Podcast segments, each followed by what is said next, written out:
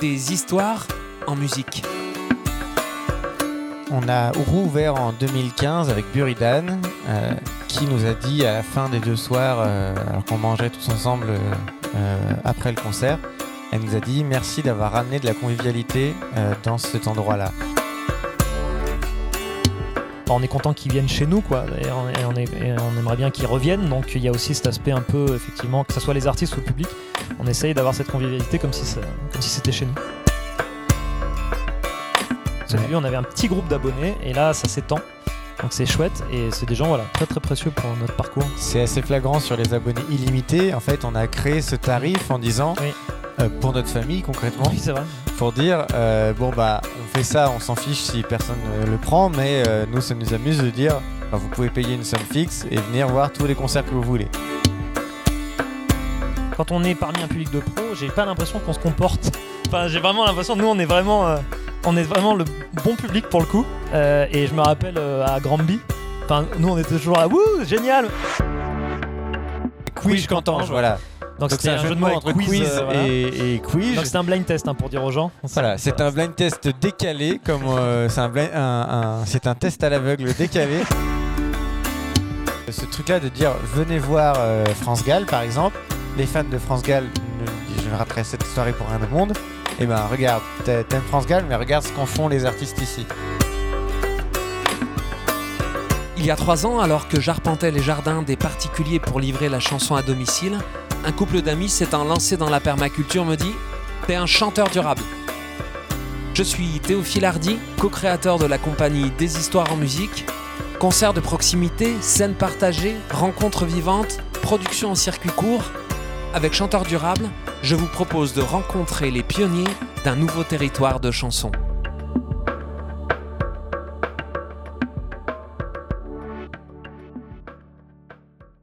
Bienvenue à tous et à chacun, nous voilà réunis pour le septième épisode de Chanteur Durable, mon chouette prétexte pour prendre le temps de causer avec des gens passionnants. Aujourd'hui, je suis en pèlerinage à la Mecque de la chanson française à Lyon, la salle à tout bout de champ, et j'ai la chance de pouvoir causer avec les deux jeunes co-gérants, Mathias et Lucas.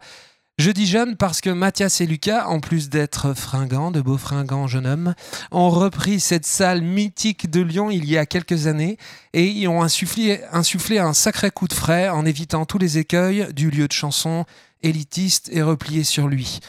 Alors cette salle m'accompagne depuis le début de ma carrière de chanteur durable et il y a vraiment quelque chose de rassurant de la voir malgré le contexte difficile plus que jamais vivante. Alors Mathias et Lucas, on va tenter ensemble de percer le secret de la durabilité d'Atout Bout de Champ, mais pourriez-vous pour commencer nous faire part de votre humeur du moment? Eh ben euh, ça va. Content de causer de tout ça avec toi. Et oui on est content parce que est content parce qu'on a pu reprendre. C'est voilà on est on fait partie des, salles chanceuses qui ont pu reprendre en ce début de saison. Que les gens sont quand même de retour malgré la jauge réduite malgré les conditions euh, sanitaires actuelles. Donc euh, très heureux de pouvoir euh, reprendre notre métier après six mois d'inactivité où c'était un peu un peu compliqué. Donc oui plutôt très heureux pour le moment. On croise les doigts sur la suite mais et toi Lucas alors? Quelle humeur Eh ben, pareil, on fait partie des, chanceux, donc euh, on sait que tout le monde n'a pas pu rouvrir. Et, euh, on a ce, truc-là un peu euh, très motivant, de, puisqu'on a une jauge réduite, de faire plus souvent des concerts complets. et donc de pouvoir annoncer plein de concerts complets, il y a ce côté-là un peu euphorisant et, de retrouver un peu les raisons de ce qui nous pousse à faire ça. D'accord. Donc en termes de, en termes de jauge, euh, vous, euh, c'est quoi la, jauge maximum autorisée vous, vous, Il y a pas, le, chiffre n'est pas défini, donc il faut laisser une place euh, entre deux groupes de personnes qui se connaissent. Mm. Et nous, on a estimé que ça faisait environ 60% de, du remplissage de la salle. D'accord. Et, et, en temps hors Covid, vous m'aviez dit, je m'en rappelle, ça m'avait impressionné à l'époque, un taux de remplissage annuel moyen de, de, de combien? Euh, le, mieux qu'on ait fait, c'est 72%, je crois. Et le moins bon qu'on ait fait, c'est la première année, 64. Et donc, on a toujours été au-dessus de 64. Donc, voilà, autour de, juste, autour de 70, quoi. D'accord. Donc, euh, vous, vous, pouvez dire aujourd'hui que vous êtes, vous êtes plein, mais quand même, il y a, y a, un certain manque à gagner par rapport à, à, à, vos euh, jauges hautes en temps normal. oui, le, manque à gagner, évidemment, parce que nous, sur, sur notre petite jauge, euh, l'équilibre, il se fait à 100%. Il se fait sur la jauge complète. Euh, et donc, tout concert qui n'est pas complet est un concert à perte, mais on, vu qu'on a une grosse programmation, on a à peu près 70 concerts par an et 120 ouvertures en comptant les soirées autres, on va dire. c'est un, budget qui, qui, qui s'équilibre de manière complète. Qui, évidemment, si on analyse date par date, il y a un certain nombre de dates qui vont être à perte, mais le budget global va s'équilibrer euh, avec son fonctionnement général. Oui, et puis, donc, et puis le, problème quand même, c'est que euh, moi je sais qu'en tant qu'artiste, une salle pleine, euh, à craquer, c'est pas pareil qu'une salle, qu'une salle, oh là là, c'est pas pareil, une salle à 70% pleine où on voit bien, et, tout particulièrement à tout bout de champ, j'y ai joué quand même souvent, que quand la salle est blindée, vu que le lieu, vous allez nous en parler, à quoi ressemble ce lieu, quand vraiment les gens sont, sont tous serrés, ce qui est compliqué de nos jours, euh, y a, a, a, ça crépite, il y a une onde qui circule, il y a quelque chose à tout. Oui, et d'ailleurs, il faut dire aux gens qu'on parlait de la jauge et des jauges qu'on faisait en pourcentage. On est un lieu de 80 places. Donc, quand on fait complet, on est très heureux. c'est pas, on n'est pas sur des, des, voilà, on est sur un petit lieu, mais même si on est très très content des résultats qu'on a. Mais effectivement, quand la, voilà, du, temps où on pouvait euh, vraiment euh, mettre 80 personnes dans cette salle et avoir les gens bien compacts, et effectivement, c'est une ambiance euh, très très différente. Et ça booste beaucoup plus les artistes, même si là, voilà, on arrive à, à s'en sortir, mais mais c'est sûr que voilà, cette salle comble avec ces gens euh, très serrés, euh, très compacts, avec ce lien très particulier qu'il y a avec les artistes chez nous. C'est difficile à retrouver pour le moment, notamment en plus avec le public masqué qui fait une autre barrière euh, à, tout ça. Mais voilà, nous, on, a vu sur les premiers concerts, ça se passe quand même bien et, et on arrive quand même à retrouver mm. un peu de ça, mais ça ne vaut pas forcément ce qui se passait avant et l'envie de de, de, de, faire vivre les gens qui vont au concert, là, je, je vois, nous, c'est tellement euh, aléatoire, tu vois, tellement euh, au dernier moment on annule, des nouvelles dates arrivent, au dernier moment on remplace. Euh, les gens qui viennent sont quasiment des militants et, on voit dans leurs yeux, puisqu'on ne voit plus leur bouche chanter, on les voit chanter avec leur corps, avec leurs yeux et, ils ont une envie vraiment forte quoi, de, sortir et de vivre ce spectacle vivant. Ouais, pour rebondir sur ce que tu dis, est-ce que cet aspect militant, le truc qui est incroyable, c'est qu'on a vendu plus d'abonnements qu'habituellement. c'est quelque chose, un chiffre inimaginable parce qu'en fait, euh, voilà, en, gros, le nombre de visiteurs uniques s'est beaucoup réduit, mais le nombre d'abonnés a augmenté. Euh, dans ce contexte-là, il y a eu ce truc-là, un peu d'urgence de soutenir les salles et de dire euh, bon ben vous vous êtes ouverts, on s'abonne, on va venir voir plusieurs spectacles, on va venir découvrir. On a des gens qui arrivent au bureau en nous disant je veux prendre un abonnement, dites-moi qu'est-ce que je veux, qu'est-ce que je vais voir. Et ça, c'est trop agréable du coup de conseiller. Et ce qu'on faisait très ponctuellement, là, on l'a fait euh, quasiment le double. quoi. Mmh. On a eu énormément de gens qui sont venus nous demander ça. Ouais, et, je pense que c'est propre à cette salle qui crée euh, euh, une proximité. c'est quand même intéressant. On va lister euh, tout, un petit peu tous les avantages. On va même chercher, comme des chercheurs d'or, tous les avantages de cette situation. On parlait du fait que, bah, on peut dire que là, on est à 90% de notre de notre jauge quasiment sur tous les concerts. Euh, mais euh, en tant que, je dirais, salle un petit peu alternative qui programme des chanteurs et chanteuses durables, alternatifs hors gros gros médias centralisés. Je sais que vous faites aussi des têtes des, mmh. têtes d'affiche, mais euh, on est dans une euh, un peu en dessous des radars. Quand tu vois que des énormes euh, stars aujourd'hui sont privés de concerts parce qu'il n'est pas question de réunir 20 000 personnes dans un mmh. stade ou même 3 000 personnes, c'est très compliqué dans un lieu. Et là, pour une fois, les, petits lieux quand même sont tirent un petit peu, même si c'est dur, leur épingle du jeu. Bah oui, alors pas tous. Hein. On, sait qu'à côté de nous, il y a le Craspec Music, qui est, un, ah un, petit lieu aussi, mais qui fait des concerts debout et qui, du coup, est toujours interdit de, faire des concerts. Donc, on pense bien à eux sur ce début de saison. C'est assez compliqué. Mais effectivement, les petits lieux assis euh, ont pu rouvrir euh, dans, pas mal de cas. Et, euh, c'est sûr que là, il y, a, y a cet intérêt-là aussi de faire les petits lieux. on le voit aussi un peu sur la, la programmation quand on contacte des artistes. C'est vrai que la période est plutôt à même si c'est euh, pour les artistes euh, tête d'affiche moins intéressant de venir là, il y a toujours un côté euh, au moins je peux venir jouer, tester des choses en acoustique, etc. Donc c'est effectivement un, petit avantage qu'on a sur la période, quoi. Mais après, ça reste, ça reste minime, mais c'est intéressant. Et puis c'est possible grâce aux aides, évidemment, qui sont sorties par rapport à ça. Et parce que nous, c'était pour nous, c'était inenvisageable d'impacter cette jauge plus petite au, budget artistique, qui est déjà quasiment au minimum syndical, on va dire, pour pouvoir venir jouer à tout bout de champ. Et, et donc voilà, donc nous, on a, on a gardé les cachets tels qu'ils étaient. Euh, et ensuite, euh, on a, du coup, on allait voir euh, côté des, subventions, notamment un aide de fonds de, compensation qui vient de sortir, qui va permettre de, payer entre la jauge qu'on fait actuellement et 80%, qui serait une moyenne nationale d'équilibre mmh. potentiel. Bon, on, a, on était obligé de passer par cette petite phase crise sanitaire. Maintenant, parlons de ce qu'on adore, la chanson, ce lieu à tout bout de champ. D'où vient le nom? La salle, on en a un peu parlé. Décrivez-nous cette salle ici. Là, on n'est pas dans la salle, on est dans le bureau, 50 mètres plus loin, que, j'ai découvert en arrivant. Euh, vous avez aussi beaucoup de projets ici. ça devient très complémentaire, tout ça, puis ça s'enrichit. Alors voilà, décrivez-nous cette salle, un petit peu son histoire, ce qui l'a rendu incontournable dans le paysage de la chanson française. Euh, bah, en France. En, France. Parce que euh, je suis allé à beaucoup d'endroits en France et à tout bout de champ est vraiment repéré comme une salle incontournable. bah c'est chouette. Mm. c'est chouette. On peut le voir des fois effectivement mm. nous aussi sur des rencontres pro euh, francophones ou françaises et c'est vrai que c'est intéressant et c'est dû d'ailleurs au travail de Marc David et Frédéric Gagnol qui ont monté la salle en, en 2001. Euh, donc voilà, à tout bout de champ en tant que tel, ça date de 2001. Euh, alors pourquoi ce nom? Ça, c'est eux qui l'ont créé. Pourquoi ce nom? Alors il y a, du jeu de mots, hein, ça c'est très chanson française. C'est très important. Puis euh, donc le tout de à tout bout de champ fait référence à la rue de Tout dans laquelle on se trouve, T-H-O-U.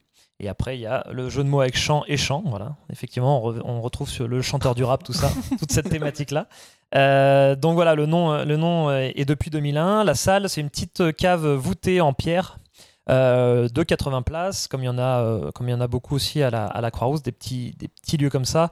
Euh, c'est vraiment assez magique la première fois qu'on passe la porte. C'est vraiment très intéressant comme ambiance et comme, comme univers. Et, et alors, bah, voilà, depuis 2001, Marc et Fred, sur les premières années, ont vraiment boosté et euh, participer au renouveau aussi d'une scène, euh, en faisant notamment les tremplins découvertes, etc., en programmant de, nombreux artistes. Donc il a fallu le temps que ça se mette en place.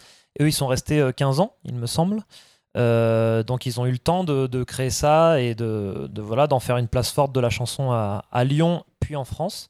Et bah, quand on a repris, on avait cet avantage en 2015, on avait cet avantage d'avoir cette assise là d'à tout bout de champ. Et nous, on a voulu continuer euh, ce trajet-là de renouveler encore et toujours cette scène, euh, cette scène chanson. Et nous, le, truc qu'on a voulu faire vraiment, c'était d'ouvrir à ce qu'on appelle nous la chanson française et de pas la laisser dans un carcan trop euh, traditionnel ou voilà un peu musical ou chansonnier, etc.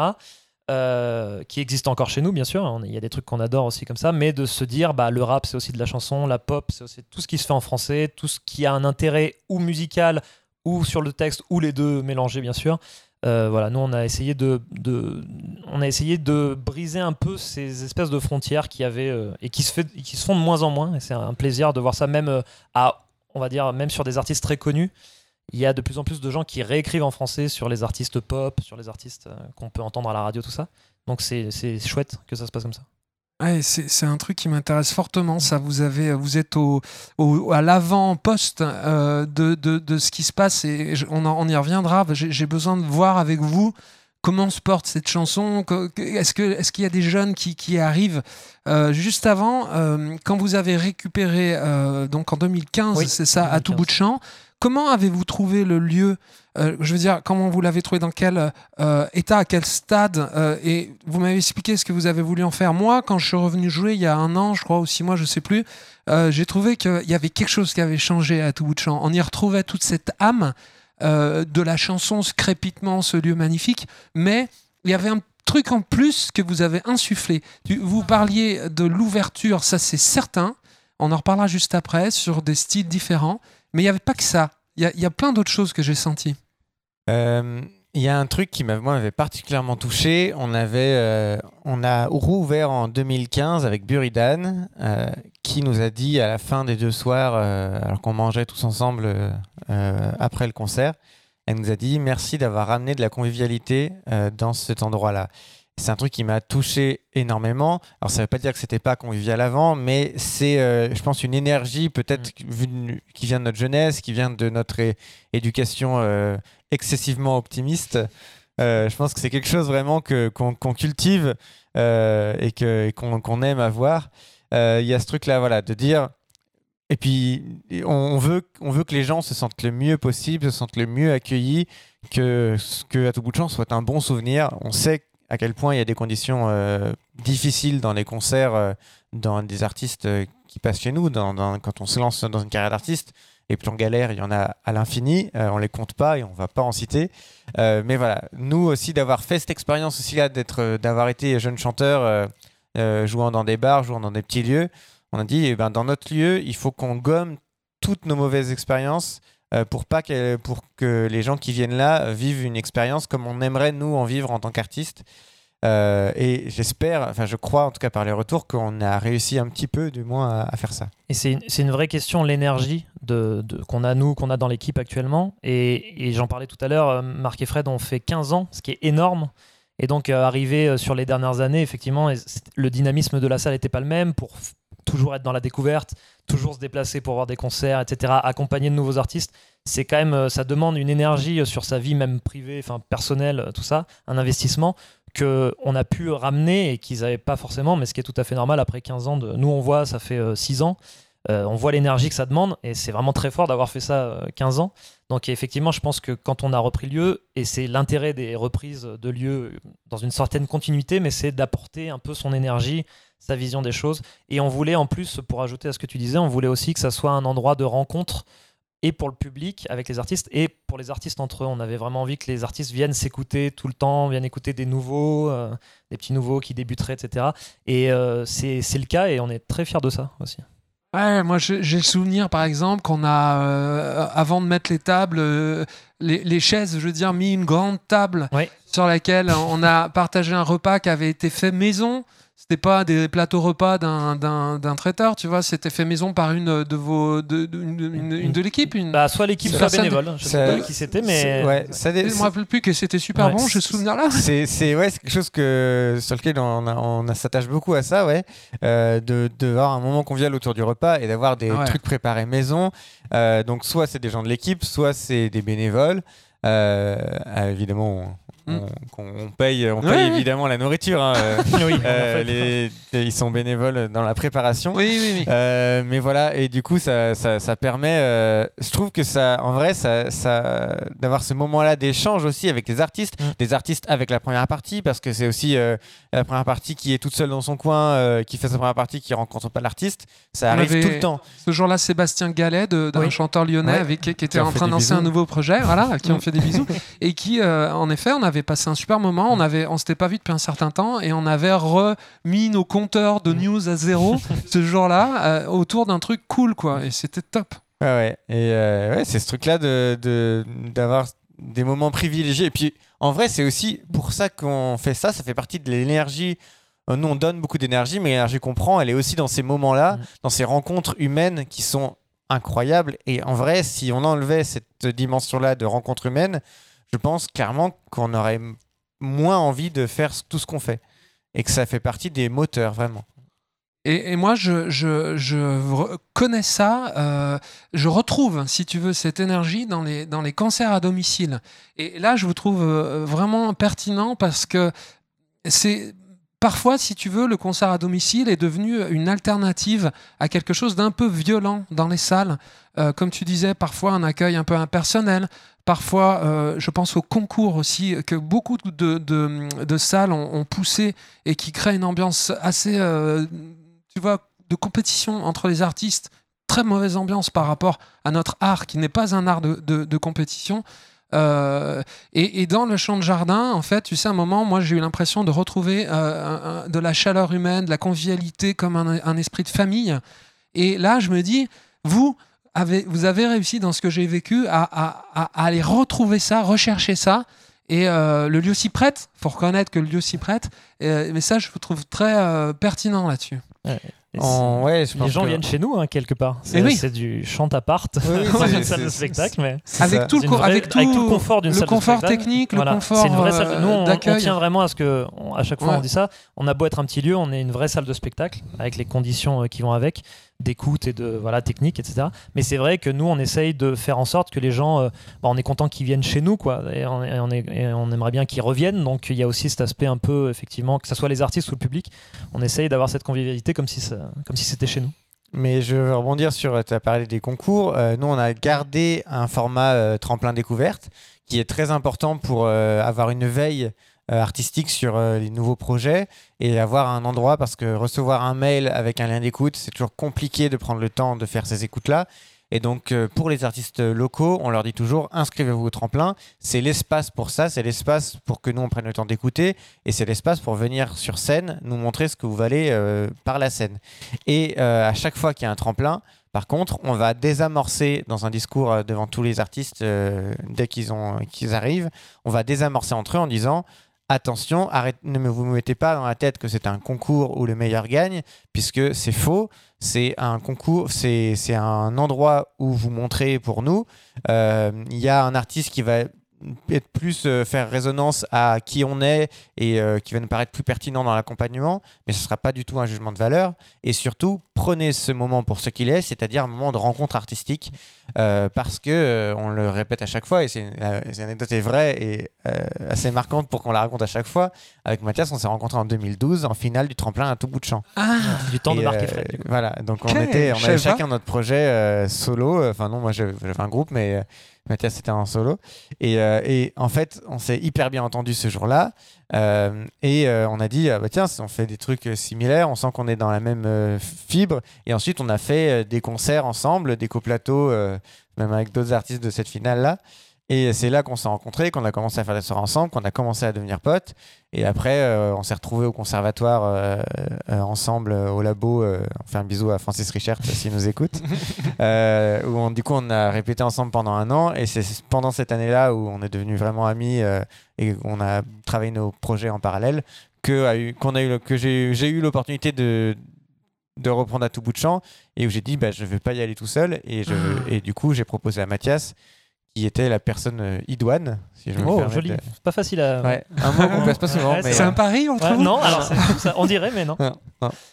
Euh, non, ouais, vraiment, c'était euh, la personne idéale qui, qui était vraiment, euh, qui complétait euh, les compétences où moi j'étais, j'avais plus une base administrative euh, dans mes études. Lui, il avait une base communication. Et puis on avait ce même amour de la chanson et ce même amour de dire que justement, on- je, je crois qu'on en a parlé tout à l'heure, euh, qu'il n'y a pas de limite, euh, ces barrières entre chansons, euh, pop, euh, rap que dans notre tête elles n'existent pas et qu'on voulait vraiment défendre une programmation dans laquelle elles n'existent pas. Excellent parce que je suis en train de réfléchir que euh, moi donc je, je suis euh, avec Romain Lateltin, Mm. on est euh, vraiment euh, des, des frères de chansons et puis maintenant on est vraiment euh, impliqués tous les deux dans des histoires en musique, notre compagnie commune. Et on, s'est en effet rencontrés sur un concours. Il y a 20 ans, c'était euh, les TCL ou un truc comme ça qui organisait un Ah oui. concours de chansons. Eh oui. Ouais. Ils l'ont que- fait jusqu'à il y a pas longtemps, je crois. Ah, c'est vrai. Ah, ça revient, ils Ouais. ils Ah ouais. l'arrêtent et puis ils le reprennent, ils l'arrêtent, ils le Ouais. reprennent. ouais. Et donc j'avais rencontré Romain comme ça, on en a parlé dans la- le premier épisode de- du podcast. Euh, Que vous pouvez retrouver en cliquant sur ce lien. Ah oui, exactement, je, je- je place. Et, euh, et, et j'ai le souvenir aussi d'avoir rencontré Sand, je- qui, qui, qui, euh, des artistes avec qui on est, on est copains et proches, euh, euh, dans un concours à Montbrison également, en effet. Et donc, c'est c'est ce. Alors, vous appelez ça tremplin, peut-être c'est Oui. un peu plus intéressant. Et peut-être même, tu sais qu'à Stafford, par exemple, ils Mhm. appellent ça les rencontres. Les rencontres. Ouais. Euh, à Stafford Patrie de Francis Cabrel. Ça apparente plus à des ateliers d'écriture d'ailleurs, mais où il y a quand même un prix, Mm. Oui. mais c'est pas euh, orienté trop là-dessus si Mm. tu veux. C'est vraiment intéressant. Et, et donc euh, quand même dans ces tremplins, il y a un jury ou c'est que vous? C'est- c'est- Ça Ouais. ressemble à une Ah, audition ou Alors, sur les qualifications, donc, euh, alors c'est. Ok, je me lance dans l'explication totale du tremplin. Non, vas-y, cours. Non, vas-y, non, parce que c'est pas un sujet qui me passionne, mais c'est juste Ok. pour pas que ça soit euh, En, anxiogène. ok. en gros, dans les, dans les étapes de qualification, il n'y a Ouais. que nous. Et donc, en effet, c'est un format un peu audition. Ouais. Et euh, par contre, à la finale, donc euh, on Mm. a trois sessions, on qualifie à chaque fois deux artistes. Et les six artistes qui vont en finale, là, on fait ça dans une plus grande salle à la Comédie Odéon. On invite tout notre réseau professionnel. Donc cette année, on avait encore 35 personnes dans le jury. Euh, et ça permet, et le, le jury, on a enlevé la- le côté discussion entre jurys. Parce que pour nous, en fait, on s'en fout de savoir qui fait le consensus. Ce qui est important, c'est que des professionnels rencontrent des artistes. Euh, et donc, il y a un prix du jury, mais qui n'est pas le, le grand prix, qui est un prix parmi d'autres.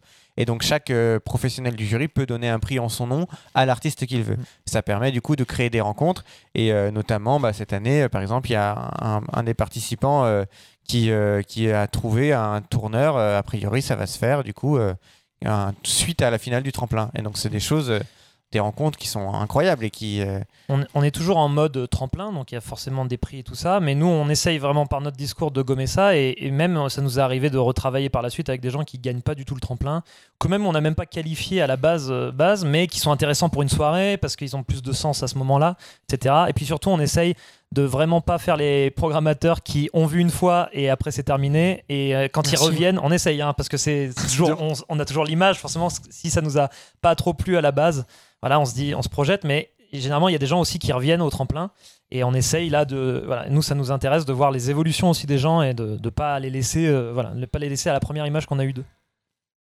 Et euh, oui, oui, j'ai- euh, Roland Comte de l'imprimerie du théâtre de l'imprimerie à Rive de Gier qui m'a dit ça aussi, qu'il avait travaillé en fait avec des souvent travaillé avec des artistes qui avaient pas fait, qui avaient fait même une mauvaise prestation.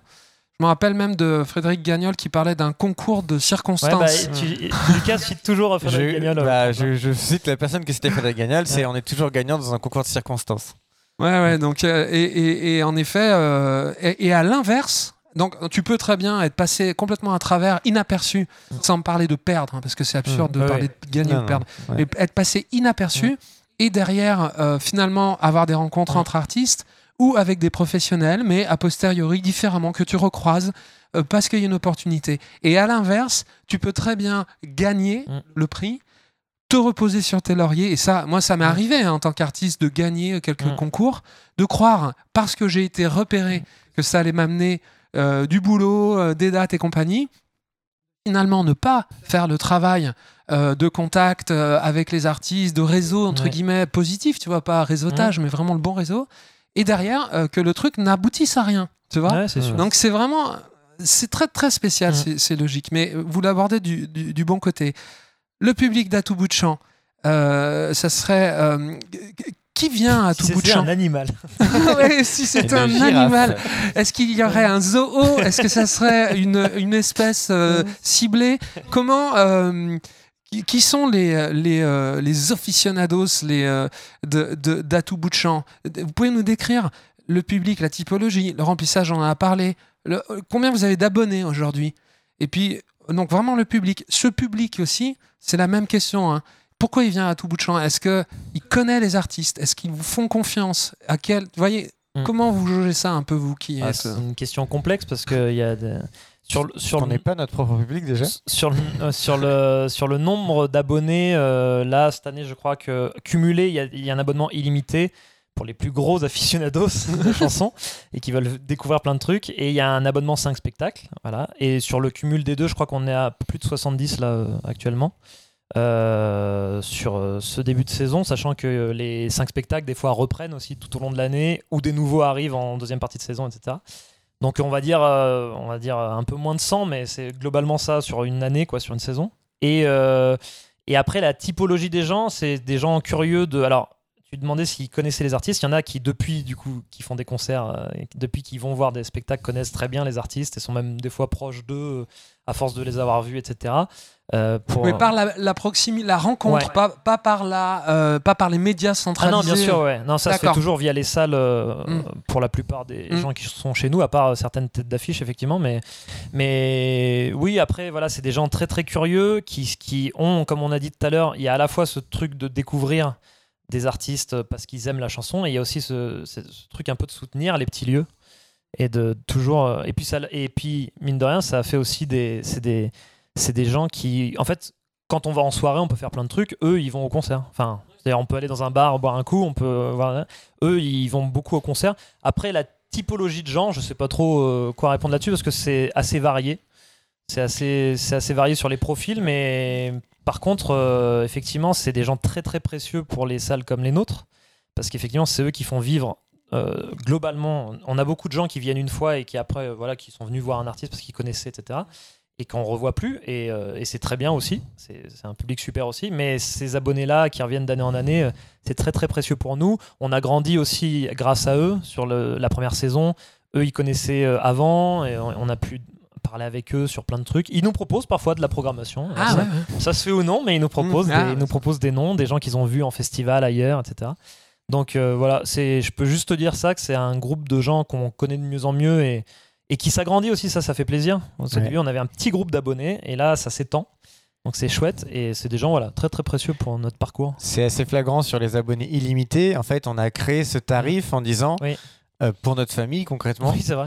pour dire, euh, bon, bah, on fait ça, on s'en fiche si personne ne le prend, mais euh, nous, ça nous amuse de dire, bah, vous pouvez payer une somme fixe et venir voir tous les concerts que vous voulez.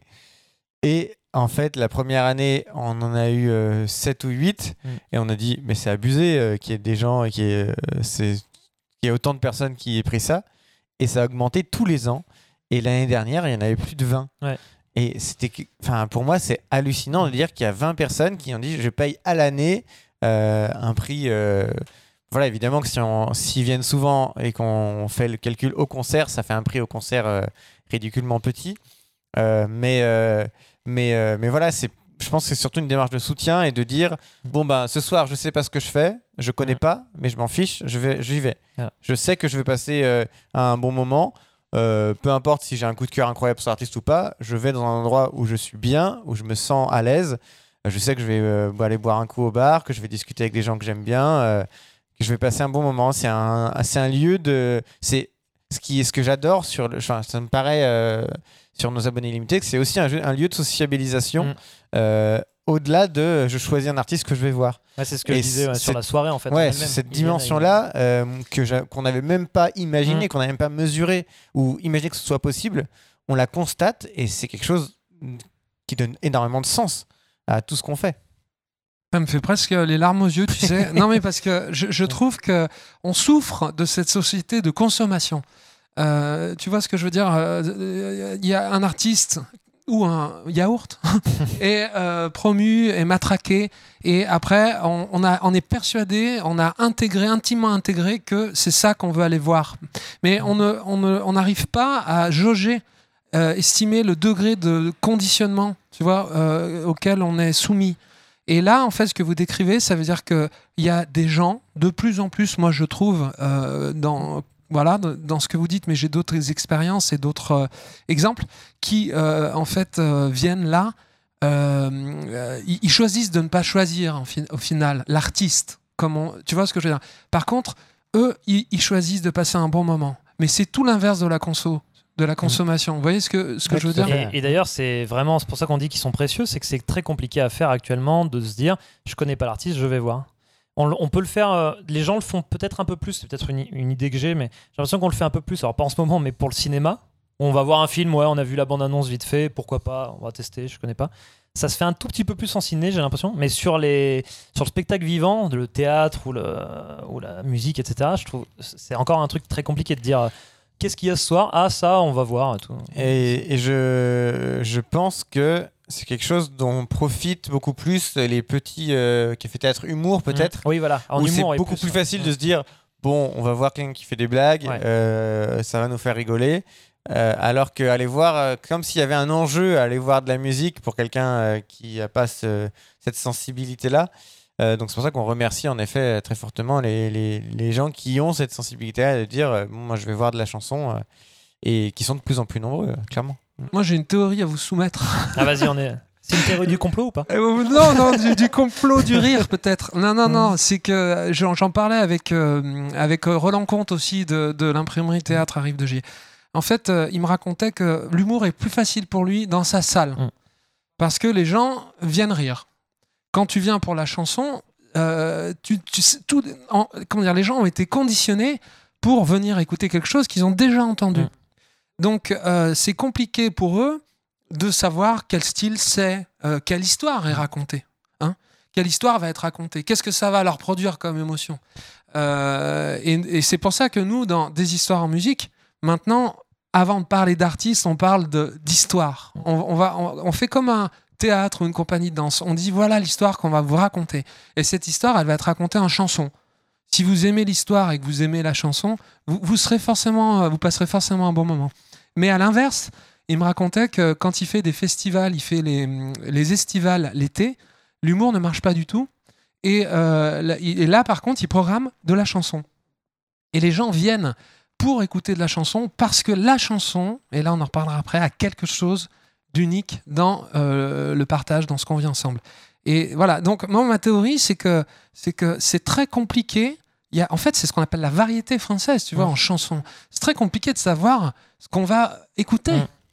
Et comment vous faites, vous, pour euh, justement euh, donner envie Est-ce que c'est uniquement le fait que vous invitez finalement votre famille à, la table de la chanson, tu vois? Ou est-ce que euh, dans votre communication? Parce que moi, j'ai vu des jolies choses que, vous faites dans votre communication sur les réseaux, dans vos, dans newsletters. Il y, a quelque chose, il y a, un supplément d'âme. Il bah, y a l'objectif depuis le tout début de se dire que justement, pour pallier à ce truc-là, de ne pas vouloir aller découvrir, que ça soit compliqué, qu'il y ait une barrière, de dire déjà on va faire écouter un maximum de choses. Donc dans les newsletters, dans, on fait des petites vidéos avec des extraits. On s'inspire vachement. Bah, la bande-annonce, en fait, c'est une sorte de bande-annonce de... De plus en plus d'artistes font ça d'ailleurs, des, espèces de teasers de spectacles, etc., pour un peu montrer un peu plus ce que c'est. Donc on essaye de faire vraiment écouter aux gens. Après, dans nos mots, euh, dans toute la communication, on essaye euh, euh, voilà, de, leur dire pourquoi nous on aime. Voilà, donc ce qui était plus dur au début quand les gens ne nous connaissent pas, mais qui est au fur et à mesure avec les abonnés, les habitués, etc. Transmettre votre émotion. Ouais, de dire on a été touché par ça à plein de niveaux. Mmh. Ça peut être le texte, ça peut être la musique, ça peut être les deux en même temps. Ça peut il y a plein de, il y a plein de choses. C'est ça qui est très difficile aussi, mmh. c'est qu'il y a il y a un public qui adore les chansons à texte. Euh, mais il y a un public qui peut s'en foutre totalement et dire bah l'ambiance est bien, ça, danse et tout. Et tout ça est très important, pareil, enfin à égal euh, pour mm. nous en tout cas, c'est à égalité. Et on, ne défend pas forcément euh, une chanson à texte, ça veut rien dire. On défend globalement un projet qui est trop bien. Si c'est bien parce que le texte est génial, voilà, c'est super. Mais Brassens, c'est aussi bien que un truc, je sais pas, plus pop, mais c'est des trucs différents. Et c'est ça qu'on essaye de, de montrer par la communication, c'est de dire chez nous il y a ces trucs là différents. Pourquoi ça nous touche? Pourquoi, si vous aimez ça, vous allez aimer un tel autre, ou voilà, c'est un peu dans l'ambiance. On essaye de faire ça par la communication et de faire effectivement après des visuels ou des choses comme ça qui donnent aussi envie de venir euh, à plein de niveaux. Et euh, on utilise aussi vachement euh, la dérision sur le monde de la chanson. en parler de ça, ouais. Sur le, cliché de la chanson, justement, je t'en mm. parlais de ça mm. juste avant sur mm. la chanson, il faut que ce soit de la chanson à texte, lourde de sens, etc. Et on, se moque gentiment de ça. et dès le début, c'était la volonté de dire on est une sale chanson française, oui. Mais voilà pour nous ce que ça veut dire. Et voilà, vous n'allez pas. Voilà, on, se moque un peu du côté un peu tradit euh, de tout ça. Ouais, ouais, cette légèreté, c'est important. Et c'est. Oui, vous, vous, vous, êtes comme un. Vous, avez une approche de père à père, tu sais, PIR, PIR, dans, dans, dans, dans la. Dans, dans, ce que vous renvoyez, moi, comme ça, ce que je vois à distance, aussi bien au niveau des, des, artistes, des chanteurs, vous n'êtes pas dans une approche verticale, tu vois, euh, le, moins possible. Euh, du début où on, a, on vous a côtoyé, j'ai ressenti ça. Mais aussi, en effet, avec euh, le public, vous n'allez pas dire regardez ce que euh, mmh. j'ai déniché euh, du haut de mon expertise. on a vraiment l'impression que vous communiquez votre sensation, votre émotion, et que du coup, les gens s'identifient à vous, à l'émotion que vous avez eue, et ont envie finalement de la vivre eux-mêmes. Ouais, ça, je pense que c'est c'est une un type de ce que tu décris, c'est un type de communication qui est très admis du, euh, euh, programmateur culturel qui, euh, qui a la connaissance et qui apporte la connaissance au public qui est non sachant. c'est une position qui, découle de politiques publiques, d'une façon d'aborder les politiques culturelles, et qui est quelque chose qui ne nous ressemble pas du tout. Et en effet, on est allé vraiment chercher ce, cet opposé de dire nous, on est du public exactement comme un public. Et donc, euh, par exemple, bah, je, vais faire exprès de donner l'exemple de Faro. Euh, quand euh, j'ai vu passer sur Facebook les premières vidéos de Faro, je me suis dit, c'est incroyable de, d'oser, cette liberté-là, de faire une pop western, alors que vous êtes deux artistes qui, avaient, qui aviez cette étiquette chanson, pour le coup. réseau chanson. Je me dis, mais cette liberté-là, moi, ça, ça a été un gros kiff. Et je me suis dit, il, faut, il faut proposer ça. Il faut dire aux gens, c'est différent. Mais voilà, vous venez voir un truc ultra feel good qui sera très différent de, d'un autre type de concert euh, et ce sera euh, tout, tout aussi intéressant et ce sera tout aussi un bon moment. Et donc voilà, c'est une façon de parler des choses, de dire voilà, moi j'ai eu cette émotion-là à ce moment-là, euh, venez avoir cette même émotion parce que. parce, parce que j'ai envie de la partager cette émotion-là avec vous. Il faut pas oublier qu'on est du public à la base et que justement, nous, c'est génial qu'on ait encore et toujours, et, et j'espère qu'on l'aura toujours, dès qu'on découvre quelque chose, cette espèce d'émotion à découvrir un truc en disant euh, incroyable de faire des chansons comme ça, de cette façon de faire des chansons. Et, euh, et on le voit aussi en, rendez-vous pro. Quand on est parmi un public de pro, j'ai pas l'impression qu'on se comporte. j'ai vraiment l'impression, nous, on est vraiment, euh, on est vraiment le bon public pour le coup. et je me rappelle à Granby, Enfin, nous, on était toujours là, wouh, génial, machin. Il y avait un truc très décalé, un peu, un peu concon qui est, qui est, enfin, qui est génial, attention, hein, mais très très drôle, qui s'appelle Bleu Jean Bleu, que je vous encourage à, à aller écouter. Et c'est un groupe québécois qui est génial, qui cartonne d'ailleurs là-bas mais qui est voilà c'est un peu débile. C'est un peu débile. Et on a trouvé ça génial. Et vraiment tout le monde était circonspect autour les autres pros. Tu t'es levé à fait, fait, une standing ovation tout standing ovation. C'était incroyable. C'était one man standing ovation. Bah, j'ai été suivi hein, j'ai été suivi par les gens. Mais je trouvais qu'on avait passé un moment euh, différent et incroyable. Et que et que l'émotion que j'avais eue ce truc là euh, de d'avoir ri et en même temps ça jouait hyper bien. C'est ça. C'était et, et, impressionnant artistiquement et hyper drôle et hyper fin et du coup, euh, moi j'ai dit, mais ça, ça mérite que je me lève et je me pose pas la question de est-ce que je suis un professionnel qui est en train de juger une vitrine? En plus, c'était ça, c'était les, les, vitrines showcase de 30 minutes. Et je dis, je, je, m'en fous, je suis pas à ce moment-là, je suis pas le pro qui juge une vitrine de 30 minutes. Est-ce que je vais programmer ce concert? Je suis l'humain qui a kiffé, qui a adoré ce moment-là et qui dit que ces gens méritent qu'on les applaudisse en se mettant debout parce qu'ils ont bossé comme des dingues pour en arriver là quand aussi. je t'ai vu faire ça, je me suis dit, bah, c'est mortel, de... enfin, c'est génial, parce que là, il réagit vraiment. Euh, mais et, ouais. Et donc, ouais, nous, dans des tremplins où on est invité en jury, on s'en fiche. Euh, oui. Si c'est bien, c'est bien. Et voilà. Mais en fait, si vous perdez ça, vous perdez la connexion avec votre public. Ouais. Si jamais vous, vous perdez cette émotion alors que votre public vient pour ça, hmm vous perdez la connexion. Donc, euh, c'est, cette fraîcheur-là, elle, est vitale. Il y a un autre truc, moi, qui m'avait euh, frappé. Tu étais venu nous voir euh, en, champ de jardin. tout à fait. Ah, ça, c'était incroyable. Hein. C'est, jamais arrivé. On a, un, gars, un programmateur de la mec de la chanson à Lyon qui vient, qui vient dans, les. Dans, les, les, les, réseaux bah, D'ailleurs, qui vient quand même chez une abonnée. En plus, exactement chez une abonnée que nous avions rencontrée à, à tout bout de champ. Euh, pour le concert de Faro, mm. qui était une folie euh, puisque euh, c'était blindé, ça, il faisait, il faisait 200 degrés, c'était énorme. on n'a pas parlé des défauts de la salle. oui, non, mais parce que en plus là, ça dansait, ça bougeait, ça chantait, il y avait, il y avait de l'agitation, c'était, c'était trop, trop bien quoi. Et il y a un autre truc aussi, c'est que vous êtes public, mais vous êtes, vous êtes, vous êtes chanteur. C'est quoi votre parcours? Qu'est-ce qui fait que vous êtes passé un moment derrière, le micro. Si vous étiez devant le micro, vous l'êtes encore. Et, là, qu'est-ce qui fait que vous, êtes passé derrière le micro? C'est des types d'opportunités qui sont euh, impossibles à refuser.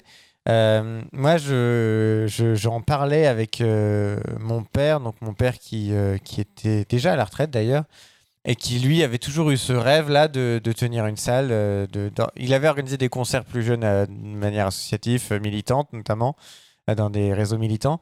Et, voilà, lui il m'avait dit, moi j'adorerais tenir une salle. Et moi j'avais dit, bah, des salles où j'ai joué, moi en gros à, tout bout de champ, ça m'intéresserait, ce serait le truc. Mais je suis pas sûr de lancer une nouvelle salle avec tout ce que ça, tout ce que ça demande de, de, de euh, puis surtout qu'on avait parlé de, voir ça en banlieue, j'étais pas sûr du tout du truc. Et quand euh, l'opportunité d'À de est arrivée, donc elle est arrivée parce que moi j'ai fait un. Alors je remets le contexte. Euh, j'ai découvert À de donc en 2012 avec le tremplin. En 2013, je fais un stage de fin d'études de deux mois à, tout de. Donc je découvre l'envers du décor. J'écris mon mémoire sur le développement de la salle à tout de. Donc je m'intéresse vraiment au projet profond et, à, et je développe des pistes pour le développer. Euh, j'ai une très bonne note d'ailleurs à ce mémoire. Bravo. Euh, Ça s'appelle l'auto-évaluation, ça. non, non, mais euh, non, en vrai, en vrai ça, ça, a Non, validé, ça a validé mon diplôme. Voilà. Quoi. C'est Et, euh, pertinent. et après, je suis resté bénévole. Je suis resté bénévole, je, faisais- je venais faire l'entrée et donc, euh, donc euh, je- j'ai là, j'ai vu, euh, j'ai vu beaucoup mieux euh, le. Je continuais de voir à être présent. Et un soir, euh, Frédéric euh, euh, donc euh, dit que elle, il pense à, transmettre la salle. Ils en parlaient depuis un moment. Déjà, quand j'étais en stage, ils parlaient de la transmission. Et là, encore plus, euh, c'était euh, voilà, ils en ils étaient arrivés au bout du projet. Et quand elle a annoncé la somme qu'elle avait demandé à une autre asso pour le revendre, l'asso avait refusé. Mais moi, j'en ai, ai fait une nuit blanche parce que je me suis dit, cette somme-là, je vais voir n'importe quelle banque, elle me la donne. Euh, euh, moi, j'avais aucun apport. hein. Moi, je, donc, j'avais, j'avais au- aucun travail stable. J'avais fait du saisonnier, mais j'avais aucun travail stable encore. Et je dis, mais en fait, je vais, je vais voir une banque, elle me donne cette somme. C'est, ridiculement petit. Et donc, euh, j'envoie un mail euh, le lendemain, un long mail pour dire que je suis intéressé. Et il me Ah, ah, l'équipe, à à Frédéric Gagnol. et et- Marc. Euh, Marc me répond que j'ai mal entendu et que euh, la salle n'est pas à vendre. Euh, et je leur dis, je leur réponds, d'accord, pas de souci, mais, dans- mais le mot du jour où vous voulez vendre, euh, contactez-moi parce que je suis intéressé. Euh, et contactez-moi en avance parce que ce genre de projet prend du temps. Donc là, on est en, en novembre 2014. Et en fin février 2015, il m'envoie un mail, on veut bien te rencontrer, on part en juin.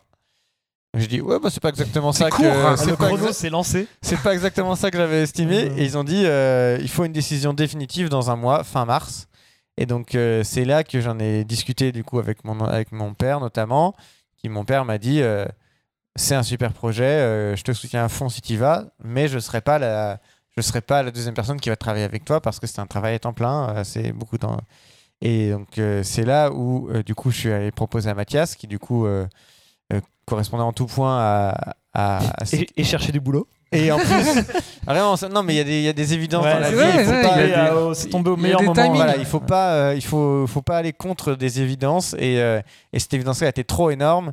Et du coup, en vrai, on était au milieu d'une année de conservatoire. Ouais. Et moi, j'ai raté. euh, je pense qu'on a raté tous les deux quasiment Ouais, toute la, fin de l'année. la fin de l'année, ouais. En disant, euh, en fait, c'est trop important. Cette chance-là, elle, elle se représentera pas deux fois. Euh, c'est à maintenant qu'on doit le faire. Et puis on était aussi lucide sur nos projets. On s'est dit qu'on n'allait pas faire l'Olympia tout de suite. Peut-être.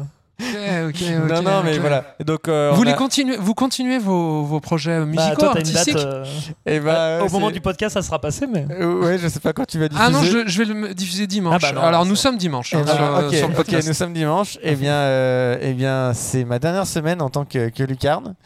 Euh, on va commencer ma dernière semaine. Donc, ouais, j'ai un concert le 17 octobre Mm. euh, qui, euh, qui est quasiment complet, euh, vu, vu les jauges. Mm.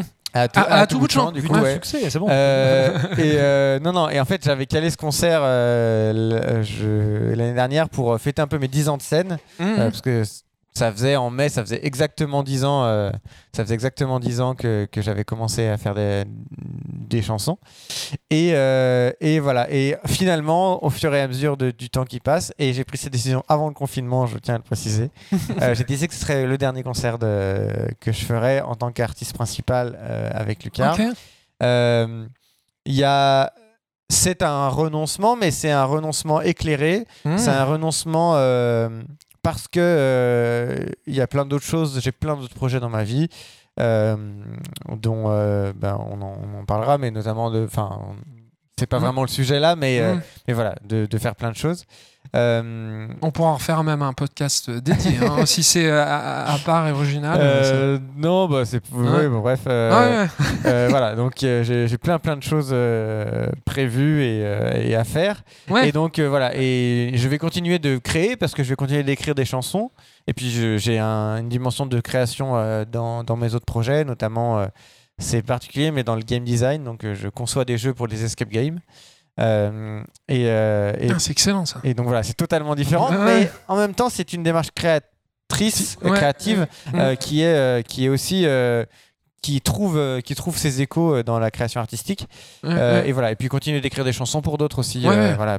Donc euh, c'est plutôt le, le- la dimension être porteur d'un projet qui se, qui se produit sur scène ça vient aussi peut-être de l'expérience d'À tout bout de champ. On a vu, j'ai essayé d'estimer, euh, on a vu euh, à peu près 500 concerts, 600 concerts Mhm, peut-être mhm. depuis qu'on a repris.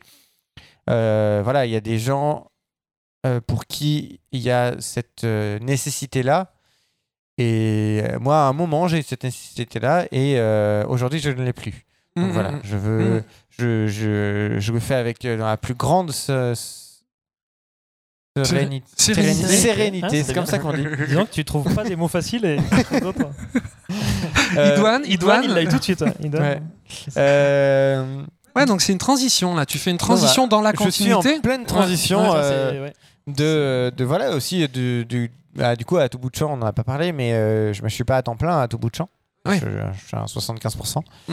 et euh, donc du coup voilà je- je- j'ai besoin de j'ai besoin de créer des nouvelles choses tout le temps j'ai besoin d'avoir toujours mille projets et euh, donc voilà ça c'est Et toi, Mathias, tu, tu continues à écrire, Ouais, chanter alors pour moi, euh, Ouais. globalement, après, euh, voilà, j'ai, quand, au début d'À tout bout de champ, je continuais à faire un peu de scène euh, vite fait, mais je les gérais très mal. Enfin, j'avais, moins en moins de temps de les préparer et du coup, je les vivais pas très bien, même si elles Ah n'étaient ouais. pas ratées, mais je prenais aucun plaisir. Mm. euh, voilà, j'étais un peu retourné au tout début quand tu commences à faire de la scène et que c'est pas encore très très Mm. tout le temps très agréable et que voilà, tu fais pas mal d'erreurs et tu penses et tu ressasses, etc.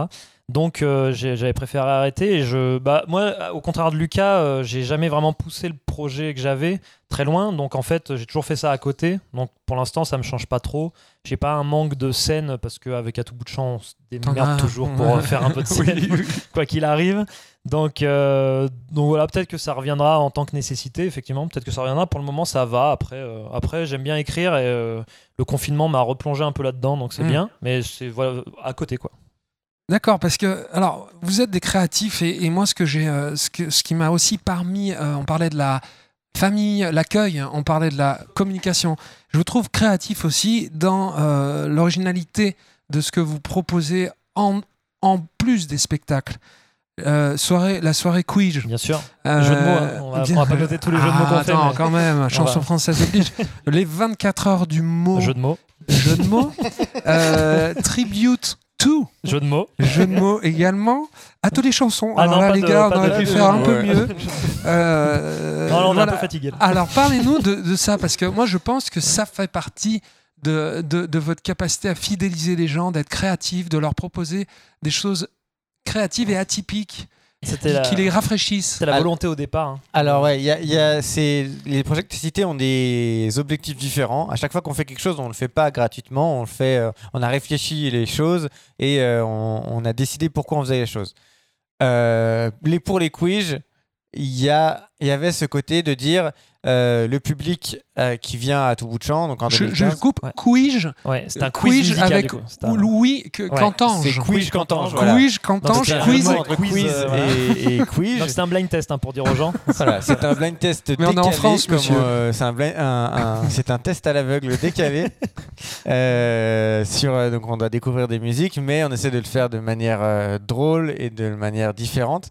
Euh, L'objectif de ça, c'était de faire une soirée euh, initialement gratuite, aujourd'hui à 2 euros, euh, qui, euh, qui amène un public plus jeune euh, qui viennent euh, prendre possession de ce lieu-là. En fait, il y a toujours cette appréhension de venir pour la première fois dans une salle.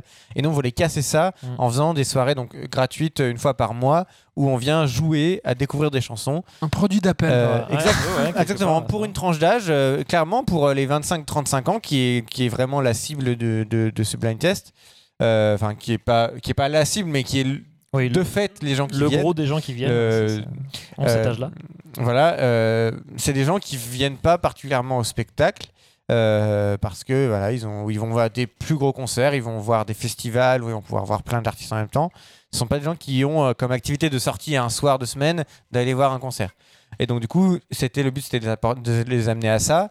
Euh, L'objectif est à demi rempli. On a un certain nombre de personnes qui, qui- pour, sur qui ça a marché. Transfert. Ouais. Et Ouais, on a créé un public d'habitués Ouais. de ces blind, blind tests. test. Par contre, on a Euh, créé un blind test qui marche très bien. Ça, et- c'était pas prévu à la et- base. Et C'est en souvent plus, ça, tu euh, commences Improbable, on s'est fait des amis. Parce que Oui, clairement, vrai, vrai, les gens euh, des- dans les habitués, c'est des gens qu'on va revoir en dehors et qui on va boire des coups, à qui on- Et ça, c'était euh, pas du tout prévu dans le programme. Euh, donc Excellent. voilà, ça c'est pour les blind tests. Euh, ensuite, Tribute to, il parle-moi est- Tribute Alors, je to. parlais en même temps des tributes to et des 24 heures du mot. Ah, Ouais. c'est lié. Euh, le même pour moi, objectif, ils ont hein. les deux ont le même euh, objectif et on en parlait tout à l'heure euh, de la rencontre entre artistes. C'est hyper important pour nous. Les artistes doivent, euh, c'est un acte très solitaire de créer et les artistes doivent se rencontrer, doivent être ensemble, doivent collaborer euh, pour s- pour se nourrir. Et on le voit, euh, nous on s'est inspiré de cette génération. euh, euh, génération dorée de la chanson à, euh, à, Lyon euh, dans les années 2000 où on a eu Mathieu Côte, Frédéric Bobin, Evelyne Gallet, euh, Buridan, euh, Billy, euh, tous ces gens qui étaient euh, amis, qui étaient euh, tous à l'ENM, qui, euh, euh, Balmino, qui sont allés se voir sur scène, qui sont qui ont qui, qui ont euh, eu cette ENM, école euh, nationale de la musique de Villeurbanne. à Villeurbanne. Je savais pas ça. Ils étaient tous. Euh, Parce que c'est en effet important. Parce que nous, euh, moi je sais qu'avec euh, Romain, on essaie de créer un petit peu cette famille. Mais ce qui est compliqué, c'est d'avoir des rendez-vous récurrents. Euh, même si on a une volonté, euh, si t'as pas un rendez-vous récurrent, si t'as pas des rendez-vous récurrents, hmm. des lieux, des, des temps de rencontre en fait, c'est compliqué, Ouais. sachant qu'on est tous sur les routes et, Et tout. puis on est tous différents, donc euh, nous le but c'est de créer le plus possible de points de rencontre euh, pour qu'ensuite bah, les gens se voient entre eux et tout ça et ils font leur vie ensuite. Et donc euh, pour ça on a d'abord créé les 24 heures du mot. Donc les 24 heures du mot pour en parler très rapidement, c'est un défi créatif. Euh, le, le lundi on accueille 24 artistes qu'on répartit en équipes de 3. Euh, nous quand on, c'est nous qui créons les équipes, il n'y a pas de tirage au sort. Euh, donc on essaye de créer des rencontres euh, avec euh, ce qu'on connaît des gens. Des gens qui n'ont pas travaillé ensemble. Et voilà, et ce qui est très important, qui- c'est qu'ils peuvent s'être déjà rencontrés dans la vie, mais ils n'ont jamais eu de projet musical ensemble. Donc ils ont vraiment abordé cette démarche créative pour la première fois ensemble. Et ensuite, donc ils ont 24 heures pour écrire une chanson donc sur un thème avec une contrainte tirée au sort, contrainte qui peut être soit d'écriture, soit de composition, et euh, de préparer une reprise ensemble, une reprise qui serait la rencontre de leurs univers. Euh, et donc ils présentent leurs deux chansons, leurs chansons créées et la reprise euh, sur scène le mardi soir. Après donc une journée complète, enfin le lundi soir et toute la journée du mardi, de création ensemble et de répétition. Euh, et c'est euh, des moments qui ont abouti à, à des rencontres euh, qui comptent, Mhm. euh, qui ont ensuite les gens se sont invités sur scène et tout ça. Donc ça hyper important. Et Tribute to c'est un c'est un du coup un, un dérivé un, dérivé de ça en beaucoup plus simple où on avait envie de, de rendre on voulait proposer autre chose pour les mercredis pareil pour encore une fois toucher un nouveau public Euh, et on a dit euh, on va faire des soirées hommage où on va euh, tout le monde va reprendre un même artiste mais euh, pour ces soirées on va inviter euh, donc tout notre entourage euh, lyonnais d'artistes lyonnais un petit peu et, euh, et quand deux artistes différents proposent la même chanson on leur dit eh ben ça vous dirait pas de la faire ensemble? Et du coup euh, ça crée Une sorte de de fait de rencontre. ça, voilà, ça crée des rencontres. Euh, c'est le mythique artistique sur les goûts. ben, tous on aime tous les deux cette chanson. Pourquoi on aime cette chanson? C'est cool d'en parler. C'est cool de travailler cette chanson ensemble. Et ça, et voilà. Et donc du coup, il y a des solos, des duos, des trios euh, euh, dans ces soirées-là. C'est des soirées vraiment sans aucune pression. Si les artistes ont répété une fois ou même l'après même euh, ils sont pas prêts, on Il y a beaucoup, fiche. on a les fiches sous les yeux. Voilà, on, les- a, on a le papier, Ouais, ouais, s'il y a ouais. À la du cool. papier. Euh, Ouais. Moi, euh, à une, une soirée, j'ai même demandé à un artiste de m'accompagner euh, une heure avant. Ouais. Et il m'a dit euh, Ah ouais, celle-là, je la connais, ok, euh, c'est bon. euh. Et euh, du coup, ça a pu se faire. euh, C'est des trucs comme ça. Et, et c'est c'est trop bien. Ça, ça crée des moments magiques. C'est des soirées. euh, et du coup, nous, enfin, Mathias ou moi, euh, à l'animation, on va. Euh, on va faire dans les inter dans les interchansons euh, parler rendre hommage vraiment à l'artiste et aussi du coup euh, inscrire aussi tout, cet héritage là dans ce qui on est Là, on parle d'artistes connus. hein. Ouais, enfin, je dirais ouais. euh, des, Ouais, des- ouais. des artistes même très très connus, des tubes, des et c'est- vraiment sympa de euh, de- de- d'orienter, si tu veux, euh, ces années de maison disque, tu sais, un peu en mode matraquage et tout, vers de la convivialité entre entre créateurs, un peu de- en dessous des radars. Ouais, ouais, et, Je trouve qu'on c'est bien bien pensé et, ça et- aussi. Et, et ces artistes-là, quand on reprend, à la base aussi, le tribute to, c'était de désacraliser ou de soit désacraliser, soit euh, déringardiser Oui. euh, certains artistes variettes, hyper euh, populaires. Moi, j'ai adoré le tribute to Dalida. Je connaissais très mal Dalida. Mm. Moi, j'aimais même pas trop Dalida. Cette soirée était incroyable parce Tu que découvres. les, les- bah, je découvre pas parce qu'on connaît, non, mais, tu découvres mais avec l'interprétation. J'ai découvert la vie, j'ai découvert euh, ce que ces chansons racontaient du coup par rapport à elle. Et en fait, de remettre tout ça en contexte, ça donne une lecture à l'artiste et se dire si tel artiste a eu telle carrière, c'est pas pour rien non plus. Euh, on avait commencé avec Céline Dion, qui est Ouais. typiquement comme Ah ça. oui, en vous, fait. étiez, vous aviez commencé costaud. Ouais, d'ailleurs, euh, au niveau vocal, on aurait peut-être pas dû. euh, nous, avec Lucas, on a fait une reprise. Bon, c'était pas fou. vous mais- auriez pu commencer par Renault. c'était fait avec ou- le- Ah, on a fait Renault aussi. ouais. On a Mais fait un, ouais. En fait, à la base, voilà, c'était de se dire, euh, par exemple, il y en a un qu'on n'a pas fait, mais qu'on va faire euh, prochainement, euh, qui est Joe Dassin, par exemple. Toute cette famille-là de chansons, qui peut avoir un aspect un peu, même si les gens aiment bien ou quoi, un peu ringard, un peu, c'est rigolo. euh, Joe Dassin, c'est cool parce que c'est un peu rigolo. C'est les truc, yéyés. euh, Ouais, voilà. Et en fait, si on gratte un peu entre la vie du gars et ce qu'il raconte et comment il a fait sa carrière, c'est ultra intéressant. Et c'était aussi ça, euh, l'idée des tributes. Ouais, parce qu'en fait, c'est comme un, des chercheurs d'or. On revient à ça. Tu sais, euh, tu, tu, tu grattes en fait toute Mm. la couche de médiatisation, Ouais. tout le tout le tu sais, tout le polish, tout le polish de promo. Et puis euh, en- en- surtout si c'est pas préparé à mort et que c'est dé- dépouillé un petit Mm, peu de, de ces artifices. Tu découvres, redécouvres certainement Et la justement, chanson. on, on- on se sert de ça en fait parce que euh, les, les interprètes, ce sont les artistes créateurs lyonnais euh, qu'on défend. Et donc du coup, ce, ce truc-là de dire venez voir euh, France Gall par exemple, les fans de France Gall, ne- je ne raterai cette soirée pour rien au monde. Et ben regarde, t'a- t'aimes France Gall, mais regarde ce qu'en font les artistes ici. Ah, Et euh, on le répète plusieurs fois euh, euh, euh, sur scène et tout. On dit toujours allez, allez écouter ces artistes. On annonce les prochains concerts des artistes qui passent. C'est aussi un espace de promotion. Voilà, c'est vu que c'est une soirée très libre, bénévole où tout le monde fait ça vraiment de manière libre. Le but c'est euh, c'est aussi que les artistes en retirent quelque chose, en retirent un- un- des gens qui les découvriraient, qui pourraient ensuite aller écouter. Et vu qu'on a quand même, on a la chance d'avoir des excellents interprètes. euh, moi, j'ai des souvenirs d'interprétation dans ces de tout, Ah, où j'ai que- eu les frissons vraiment de me dire, ça, ils ont répété ça trois fois et c'est aussi bien que ça. Et du coup, de- les gens vont, vont ah, forcément. euh, je- Il y en a des- bien chanté Céline Dion. Je parlais de nous. hein, tout Ouais. Il y en a qui ont vraiment bien chanté Céline Dion. Et il y a un autre facteur, les gars, aussi, que je, je vous fais, dont je vous fais part. J'en ai parlé avec Frédéric Bobin dans l'épisode de Ah, 5, euh, je que je vous conseille d'aller écouter, Chanteur durable. Euh, c'est que vous avez beaucoup d'auteurs-compositeurs, interprètes, et qu'on parlait avec euh, Fred, qui fait partie des, des artistes qui euh, n'écrivent pas directement, Mhm. parce qu'il coécrit beaucoup hein, ses textes, mais qui n'écrit pas Mhm. directement ses textes. Et euh, du poids de l'auteur. Mhm. Ça veut dire que quand tu es auteur, compositeur, interprète, tu cumules les, les fardeaux sur ton dos, les, les- les peurs de- du jugement, entre guillemets, et que quand tu t'allèges du fardeau de l'auteur et, dans ce cas-là, du compositeur également, puisque tu n'es qu'interprète, euh, c'est une découverte. Moi, j'ai vécu ça sur un spectacle québécois qui s'appelait Terre de l'Aube, où je n'étais qu'interprète, et en fait, où j'étais complètement déchargé de la création euh, des mots et de la musique, et j'étais vraiment concentré sur l'interprétation, et ça m'a vraiment ouvert des, des horizons. Donc ça, c'est aussi un, un- un facteur. Ils vous en parlent un peu, les, Bah, ça, les c'est un truc, euh, c'est un truc. euh, effectivement, il y a de moins en moins d'interprètes purs. Parce qu'effectivement, on a l'impression qu'il faut savoir faire les trois.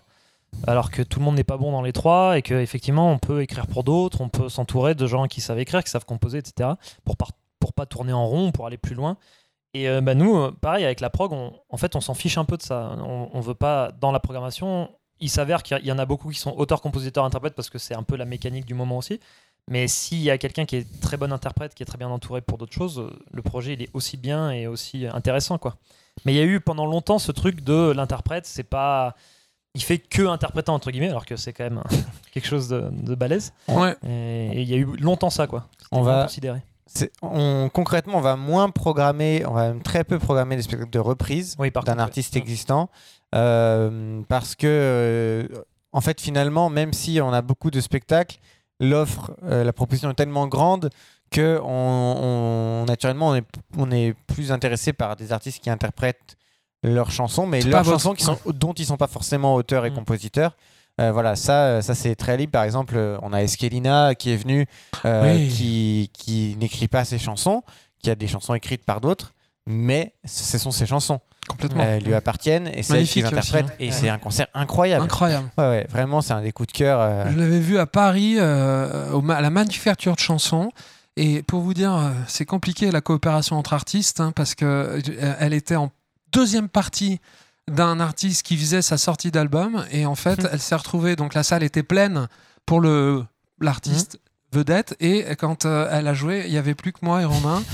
Euh, on était trois et c'était euh, dix fois, mille fois mieux que euh, la première partie.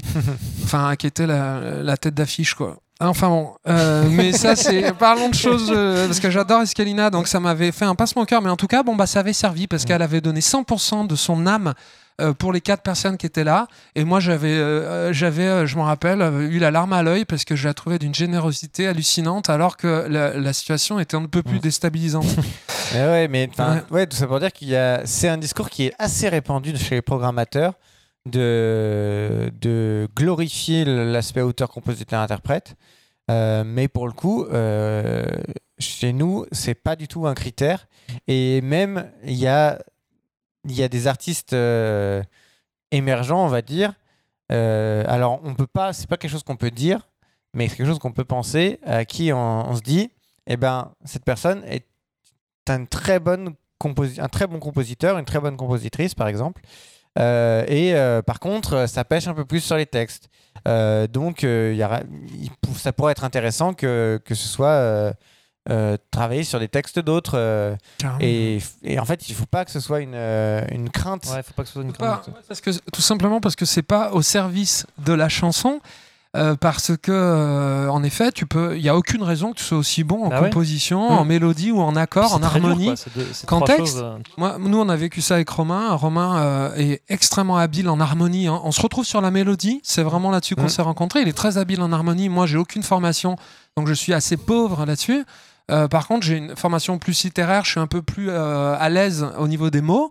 Et donc, dans nos co- dans notre collabora- collaboration au niveau de Faro et de tous les autres projets, on vient s'apporter ce qui nous manque. Hmm. Et c'est vrai que c'est, ça serait euh, une croyance que de penser qu'on puisse euh, être bon partout. quoi. C'est, Ouais. même une arrogance presque.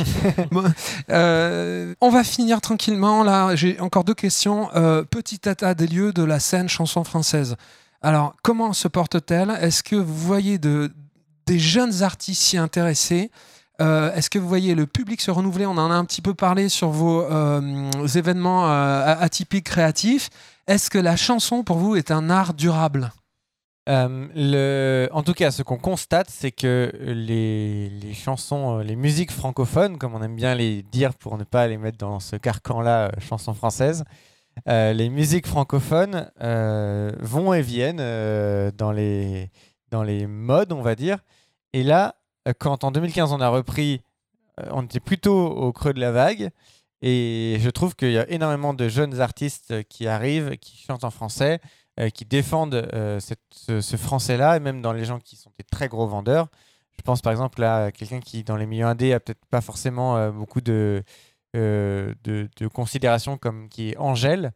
Euh, mais si on écoute l'album d'Angèle, euh, euh, sans, en faisant abstraction de tout ce que représente, toute l'imagerie, tout ce que ça représente, Non, la, la- le chrome, la patine, Voilà. le- euh, c'est foncièrement un album de chansons. C'est un Mhm. album qui a des thèmes, qui, qui aborde ces thèmes-là avec un engagement, avec euh, une recherche de la bonne rime, du bon mot et une recherche de mélodie. C'est exactement la définition d'un album de chansons. Euh, euh, par exemple, un Eddie De Preto, on a une Clara Luciani, par exemple, qui sont des artistes qui, qui défendent vraiment, qui pour moi cochent tout- tous les critères de, des chansonniers. Euh, et donc, ce truc-là qui revient à la mode, et c'est hyper flagrant chez nous dans les candidatures des tremplins. Mm. Euh, au, tout début, euh, au tout début, on avait des gens qui faisaient de la chanson traditionnelle et qui savaient que le tremplin où on pouvait faire de la chanson traditionnelle, c'était celui d'à tout bout de champ. Aujourd'hui, on a les enfants de ces stars, euh, donc que je viens de citer, euh, des gens qui, qui- les enfants symboliques, tu veux Oui. dire. oui, oui, les enfants. Normalement, oui. on n'a pas vérifié. mais Les enfants, ils ont les pas enfants besoin de dans chaque euh, port, on ne sait pas. non, et puis ils sont pas, il les pas aurait eu très jeunes. hein. Ils sont pas assez âgés, ouais, voilà.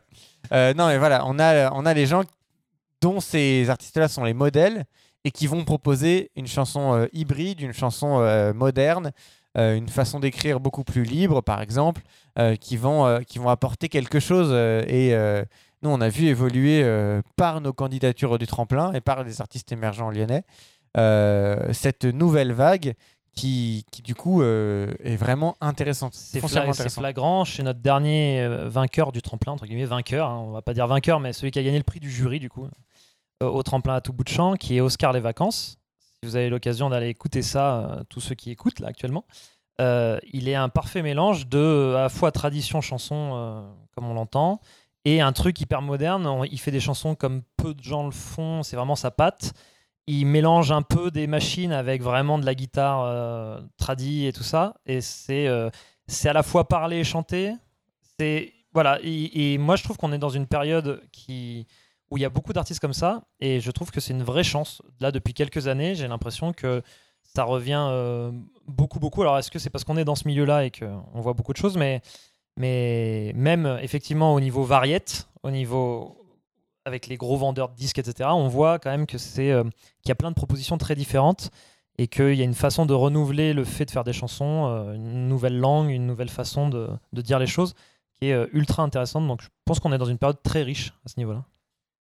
Oscar les vacances, et euh, vous avez deux, un ou deux noms comme ça à nous, à nous envoyer euh, qui représentent cette, euh, cette, ce- cette nouvelle vague, comme tu disais tout à l'heure, Ah, J'ai envie de citer qui Melba. est bien plus chouette que celle du Covid. J'ai bien évi- évidemment envie de, de citer Melba, euh, qui est Ah, chanteuse, oui. euh, chanteuse pop euh, en français, euh, qui, qui a une voix assez incroyable.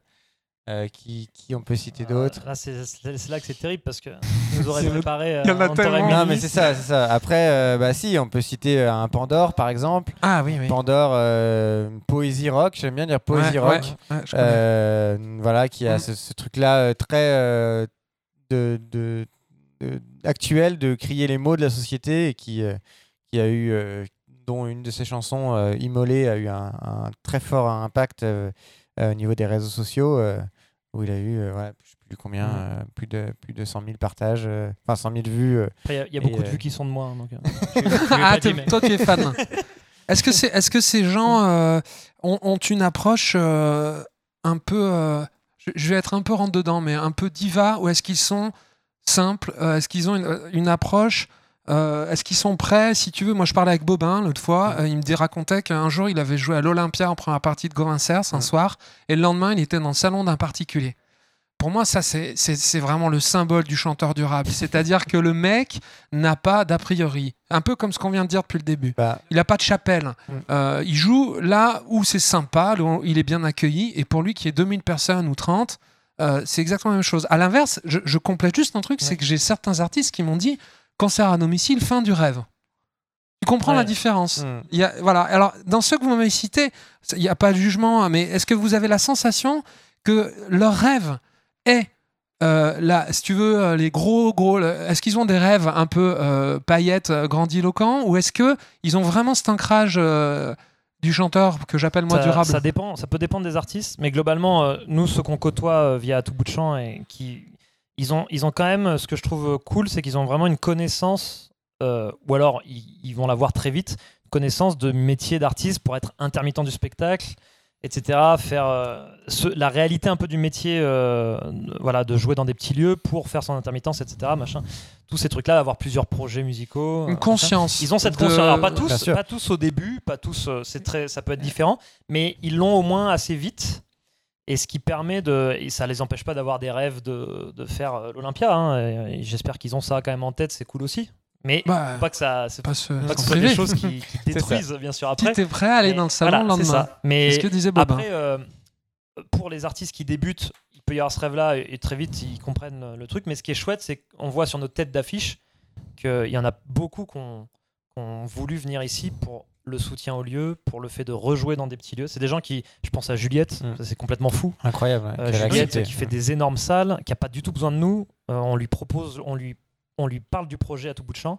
Elle dit c'est super, je viens faire euh, et pour aider la salle et euh, moi je vais faire des trucs comme ça piano voix euh, pour les gens, pour le public et tout. Ouais, pour Et- vivre une autre expérience Ouais. aussi. Et- pour vivre une autre, être- Et une du autre coup on le voit aussi de l'autre côté, c'est-à-dire qu'elle elle a une carrière incroyable, elle a fait des salles incroyables, mais en même temps là, bon le projet est chouette d'aller à tout bout de champ pour elle et euh, de, de jouer en acoustique comme ça très bien et voilà ça s'est fait quoi. Bon Elle n'a pas de chapelle. voilà, Ouais. c'est- chouette de Ouais. voir aussi que dans l'autre sens ça, ça fonctionne. Ah, pareil, un Yves Jamais, entre Ouais. deux tournées de Ah ouais. Zénith, bah, il était venu en 2017. Mm. Il a trop aimé. Là, il était encore en. Il il avait fini ses tournées de Zénith. Il revient. Mm, mm, il a dit euh, Moi, je reviens à tout bout de. J'ai été trop bien accueilli. Donc, euh, donc euh, voilà. Et puis, nous, nous c'est un cadeau. C'est un, cadeau, c'est un pur cadeau. Et- Parce que, Ouais. évidemment, qu'ils ne demandent pas les cachets. On est ainsi, ils ne demandent pas les cachets qu'ils demandent. euh, Oui, c'est un cadeau euh, aussi financier. Quoi. Bien sûr. je pense que c'est un vrai enjeu euh, pour euh, plein de gens et même notamment le grand public, on va dire. C'est un vrai enjeu d'essayer de comprendre comment ça se passe en vrai et Ouais. ce milieu-là, parce qu'il y a vraiment, pour le coup, là, il y a énormément de fantasmes. Et quand on voit sortir quelqu'un de très connu d'un coup, on a l'impression qu'il est sorti d'un coup.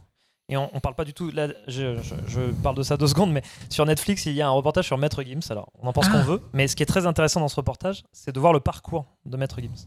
Et du coup, de voir les petits lieux, les machins, et de monter petit à petit. Il et te en fait, paraît réaliste et- ce reportage et, euh, Ouais. Non, il, est, il, a, Ouais. il a beaucoup de défauts. Mais il parle de ça. Il a beaucoup Mm. de défauts. C'est un truc Netflix. C'est très. Là, pour le coup, il y a beaucoup de patines et de chrome. Et de... mais il parle quand même de. On voit les étapes. Euh, euh, peut-être surévaluer tout ça, mais on voit les étapes. Et c'est intéressant parce que j'ai l'impression que au grand public, on, balance des artistes comme ça et ils sortent de nulle part. On, on, sait, enfin, sait pas.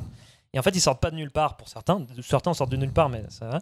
Mais c'est intéressant. Ça serait intéressant. Je pense l'enjeu, il est plus là que sur les jeunes qui débutent. C'est lié aussi, mais de, casser un peu cette image de, de star et de trucs qu'on va vendre des disques, etc. Les grosses maisons de disques, etc. Parce qu'il y a une réalité qu'on ne voit pas, euh, qui sont le- les réseaux des petits lieux, des petits festivals où tu montes un peu les échelons, tu grimpes un peu les échelons comme ça.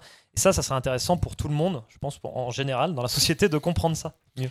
Je vais citer un autre exemple. Tu as, parlé de Frédéric Boulman qui a fait la première partie de Go Vincers. C'est ça. Il y a eu énormément euh, de questionnements sur l'explosion de Go Vincers. Euh, évidemment aidé par Renault qui l'a mis en avant.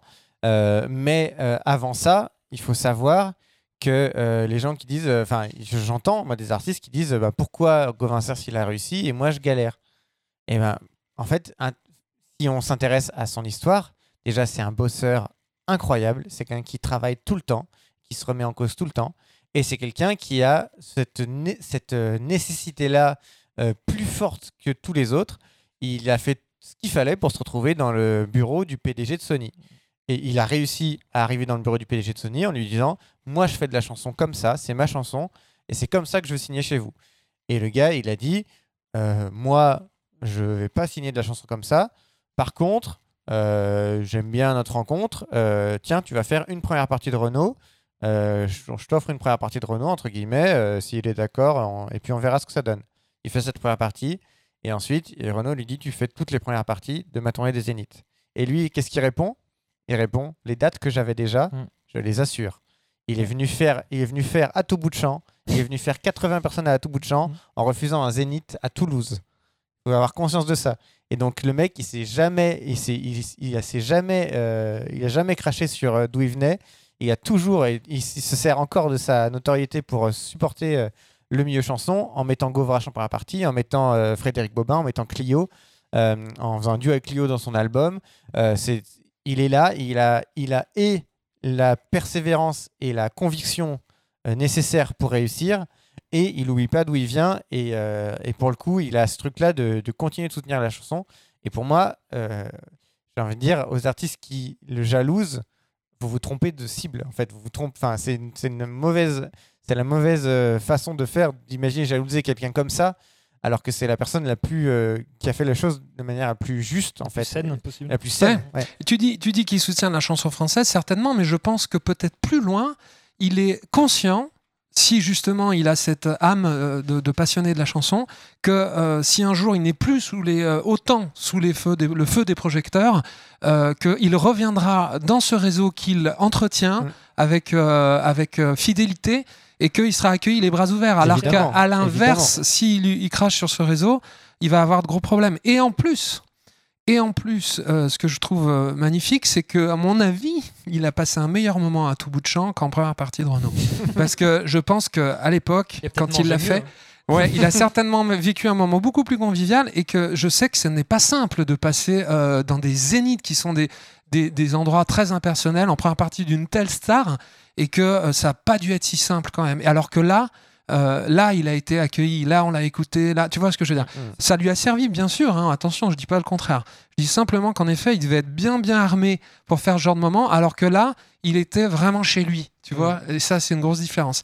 Donc, je pense qu'en effet, c'est un bon modèle, c'est un bon modèle parce que tu peux, euh, en effet, pour tous ces artistes dont on parle, émergents, comme on dit, s'ils veulent savoir ce que c'est que l'envers du décor, faut qu'ils écoutent euh, Chanteur durable. Parce qu'on ne parle, on ne parle en effet que de ça, et, ça, et, et- et qu'on ne dise pas que c'est euh, en gros les années galères. Non. Mm. Nous, ce qu'on vit à tout bout de champ, ce qu'on vit dans les spectacles participatifs, ce qu'on vit dans les concerts à domicile, c'est charmant, c'est magnifique. C'est, on est accueilli avec chaleur, on est accueilli comme dans une famille. C'est, c'est pas grandiloquent, mais c'est petit éloquent, on dit. et euh, donc, euh, ça n'est absolument pas des, un parcours des années galères, tu vois. Donc, écoutez ça. Et si euh, ça vous donnera d'autant plus envie de le faire, même euh, en dessous des radars, et si jamais le feu des projecteurs, la fée média se pose sur votre berceau, tant mieux. Le temps que ça arrive. Et si ça s'éteint un peu, euh, ben, vous continuerez votre carrière, vous deviendrez réellement des chanteurs durables. Euh, écoute, on a, on a, écoutez, on arrive au bout. Moi, je voulais, euh, tu vois, on a tellement de trucs à te dire parce que je- on, on est, on est entre passionnés de chansons là, et puis là, vraiment à tout bout de champ, c'est, moi, mes premières dates, c'était ici. Tu vois, il y a, je sais pas, 20 ans, 25 ans, je compte plus quoi. Euh, en tout pris quelques minutes pour parler de Maître Gims.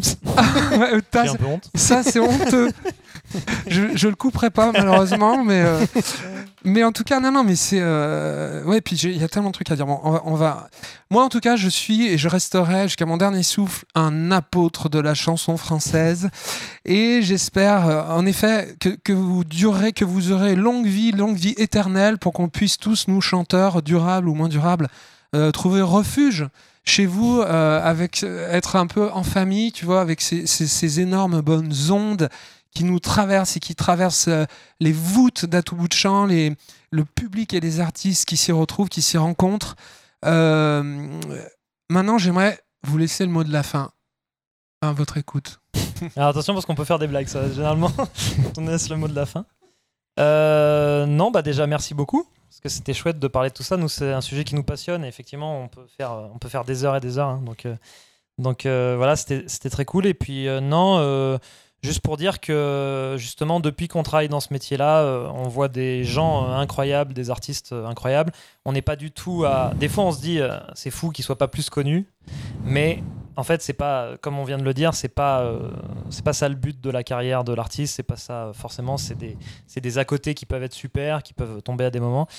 Juste pour dire que voilà, ça fait six ans maintenant qu'on fait, qu'on fait ça et qu'on est toujours très étonné de tout ce qui se passe, d'avoir à chaque fois des, des, nouveautés, que ce soit par notre tremplin ou par les festivals qu'on fait. On voit des gens qui font des chansons comme on pensait jamais en faire euh, nous-mêmes et euh, voilà, on pensait pas que quelqu'un ferait ça. Et c'est euh, vraiment très agréable euh, de, c'est vraiment très agréable de, découvrir tout ça. voilà, c'est une des, particularités du métier qui est vraiment très très chouette quoi. Je vais finir avec un petit mot à destination des artistes qui, j'imagine, écoutent également. N'ayez pas peur et venez voir des concerts, venez vous nourrir des autres artistes. C'est, je trouve que c'est la meilleure, euh, c'est la meilleure source de, de motivation et d'inspiration que de voir les autres artistes, que de dire, euh, d'être capable, euh, en ayant vu plein de concerts, de dire ça j'aime, mais ça ne me correspond pas ça je n'aime pas, je veux pas le faire, ça j'aime et ça, ça fait aussi partie de moi. Donc comment m'approprier cette partie-là de cet artiste-là? Et c'est ça qui va vous construire, c'est ça qui va euh, vous permettre d'être pluriel justement et de proposer un projet plus abouti et de développer euh, la, votre proposition artistique. Euh, donc n'hésitez pas et faut. Alors je, je m'engage à rien en disant ça, mais il faut surtout pas que ce soit une question d'argent. Donc n'hésitez pas à nous envoyer des messages si vous êtes des artistes en disant euh, j'adorerais voir ce concert. Si le concert est pas plein, si on peut inviter, si on peut faire un tarif réduit, on le fera. Euh, vraiment. euh, donc, donc on est là, on est là aussi pour être ces passeurs-là, ces passeurs de, de- des artistes professionnels en direction des artistes en voie d'émer- d'émergence, comme on peut dire. Donc voilà. Donc être chanteur durable, ça commence, ça commence dès le début et ça commence en allant voir aussi des artistes pour pour s'en inspirer et pour faire une, un une, cha- une chaîne. Je vais réussir à exprimer ce que je veux. De faire une Idoine. chaîne entre les artistes. euh, je vais pas replacer Idoine.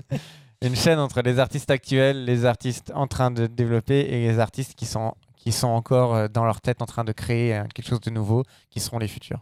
Et un grand grand merci au public qui euh, nous soutient dans cette période et qui qu'on sait qui, qui a envie de revenir dans les salles de spectacle, etc. C'est vra- vraiment très touchant ce début de saison de, de revoir autant de monde voilà, concerné par les spectacles. On s'est posé la question à un moment dans le confinement à quoi on sert et euh, à force de pas rouvrir tout ça. Et donc euh, bah, merci à eux pour leur soutien et pour le soutien à tous les artistes et pour la curiosité.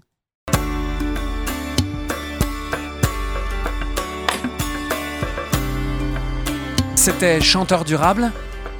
N'hésitez pas à partager le lien du podcast et à me retrouver sur Des Histoires en musique et théophilardi.com.